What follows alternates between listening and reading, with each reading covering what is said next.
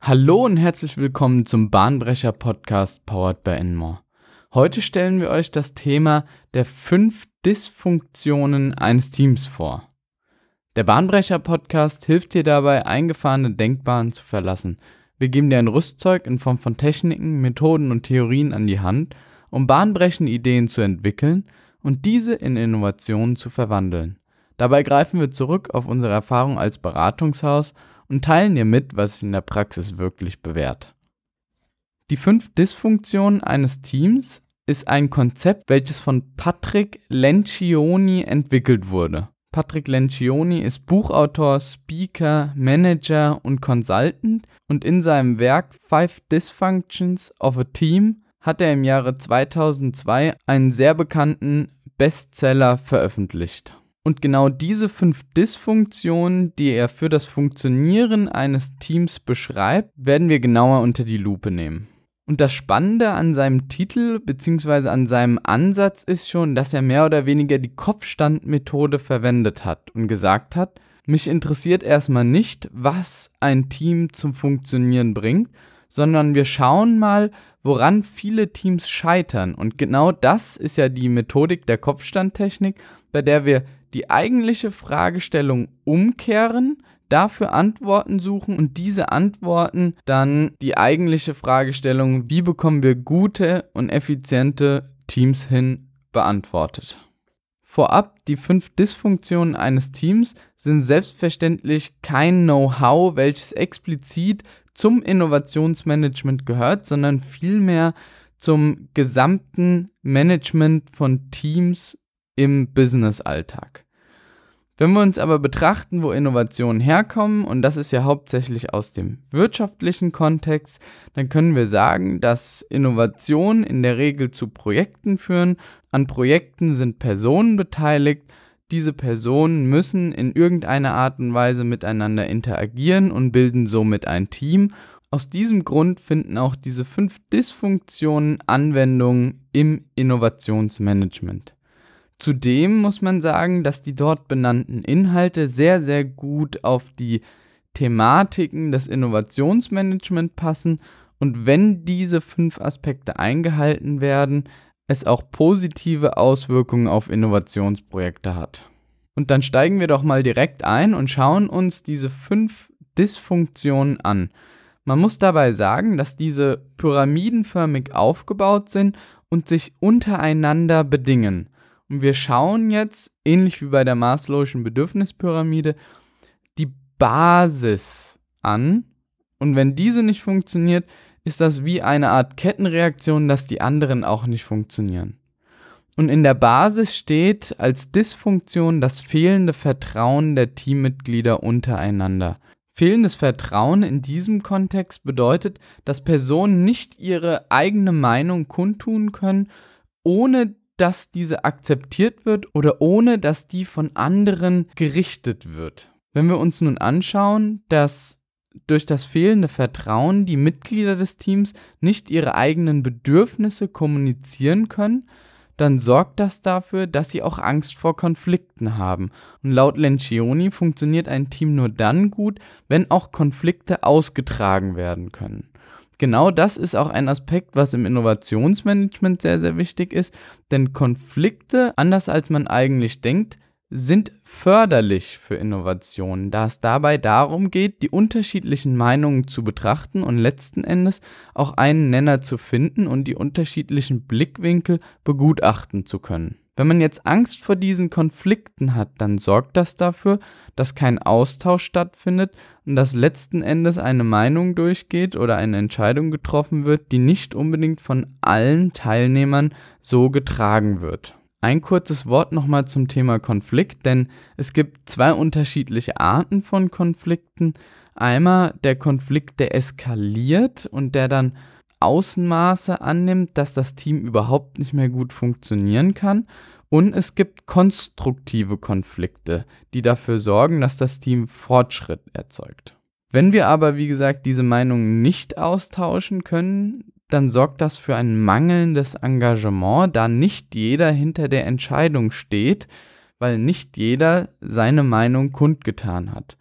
Und dadurch, dass nicht jeder hinter dem Ergebnis steht, entsteht wiederum ein mangelndes Engagement im Team, dass nicht jedes Teammitglied engagiert an diesem Projekt und an dem Ergebnis, an der Idee mitarbeitet. Wenn nun dieses mangelnde Engagement vorherrscht, dann sorgt das letzten Endes wiederum dafür, und damit sind wir beim nächsten Schritt der Pyramide, die Vermeidung von Verantwortungsübernahme. Da man als Teammitglied sich nicht engagiert und Teil des Teams fühlt, wird man auch keine Verantwortung für bestimmte Themen übernehmen. Und diese Verantwortungsübernahme ist dann besonders wichtig, weil wir uns auf bestimmte Teammitglieder verlassen müssen, dass sie ihre Aktivitäten im gewissen Zeitraum und in einer bestimmten Qualität erledigt bekommen. Ansonsten hängt das ganze Team von dieser einen Person ab, die ihre Verantwortung nicht wahrgenommen hat und das Fortschreiten im Team kommt ins Stocken. Gerade bei der Übernahme von Verantwortung geht es wirklich darum, diesen Teamaspekt aufrechtzuerhalten und zu schauen, dass das Team sich gegenseitig und untereinander kontrolliert und nicht eine obere Instanz dafür verantwortlich ist, dass alle Aufgaben erledigt werden. Denn Gruppenzwang oder der Druck der Gruppe ist deutlich stärker als eine individuelle Sanktion. Wenn nun also letzten Endes keiner oder nur ein Teil der Gruppe Verantwortung übernimmt, dann führt das wiederum dazu, und damit sind wir bei der Spitze der Pyramide angekommen, dass man von den Zielen abschweift bzw. Ziele nicht erreicht und die Teammitglieder ihre eigenen Bedürfnisse vor die Bedürfnisse des Teams stellen und damit so eine Ich-Beziehung haben, Hauptsache mir geht's gut, die anderen im Team interessieren mich nicht. Jetzt wollen wir uns aber auch anschauen, wie wir genau diese fünf Dysfunktionen ausmerzen können. Und auch hierzu gibt Patrick Lencioni ganz klare Anweisungen. Um das fehlende Vertrauen auszumerzen, ist es wichtig, am Anfang die Stärken und Schwächen der unterschiedlichen Teammitglieder zu kennen und diese auch anderen mitzuteilen. Wer bereits die Podcast-Folge zum Thema psychologische Sicherheit gehört hat, wird vieles wiedererkennen, was zu diesem Thema fehlendes Vertrauen gehört. Um konstruktive Konflikte zu erzeugen, hilft es, Normen des Meetings zu setzen, also vorzugeben, nach welchen Richtlinien gewisse Meetings verlaufen und was so die groben Regeln innerhalb dieser Meetings sind. Hierzu zählt beispielsweise die Regel, dass alle Meinungen offen kundgetan werden können und dürfen und sollen, ohne dass diese wirklich gerichtet werden. Und dass es eher das Ziel ist, Ideen weiterzuentwickeln, als Ideen zu kritisieren. Um mangelndes Engagement zu vermeiden, ist es wichtig, dass sich jede Person des Teams gehört fühlt und deren Meinung berücksichtigt wird. Dabei ist allerdings zu berücksichtigen, dass auch Entscheidungen dann getroffen werden sollten, wenn nicht unbedingt jeder der Teammitglieder vor Ort sein kann. Denn das ist ganz wichtig, um die Produktivität von Teams am Laufen zu halten. Grundsätzlich kann man das aber auch wieder in den Normen abbilden, dass man die Anwesenheit an Team-Meetings als sehr, sehr hoch einstuft und dem Ganzen eine Priorität gibt aber auch sagt, dass man versucht, die Meinung der Person zu berücksichtigen, die nicht vor Ort sein kann. Um im Anschluss dieses Commitment auch wirklich umgesetzt zu bekommen, ist es wichtig, natürlich die Kommunikation aufrecht zu erhalten und dafür zu sorgen, dass alle Teammitglieder auf dem gleichen Informationsstand sind um dafür zu sorgen, dass Verantwortung stattfindet und Verantwortung übernommen wird, können wir auf das, was schon am Anfang gesagt wurde, zurückgreifen und dafür sorgen, dass eine Art sozialer Druck innerhalb des Teams entsteht. Und das geht auch dadurch, dass man sagt, diese Teammitglieder müssen nicht immer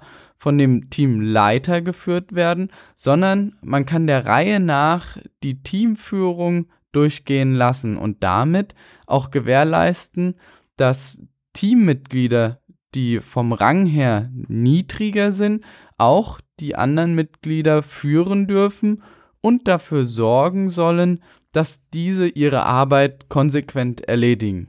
Das geht auch von einer niedrigeren Person in der Hierarchie zu einer höheren Person in der Hierarchie. also eine Art Gleichberechtigung in der Gruppe.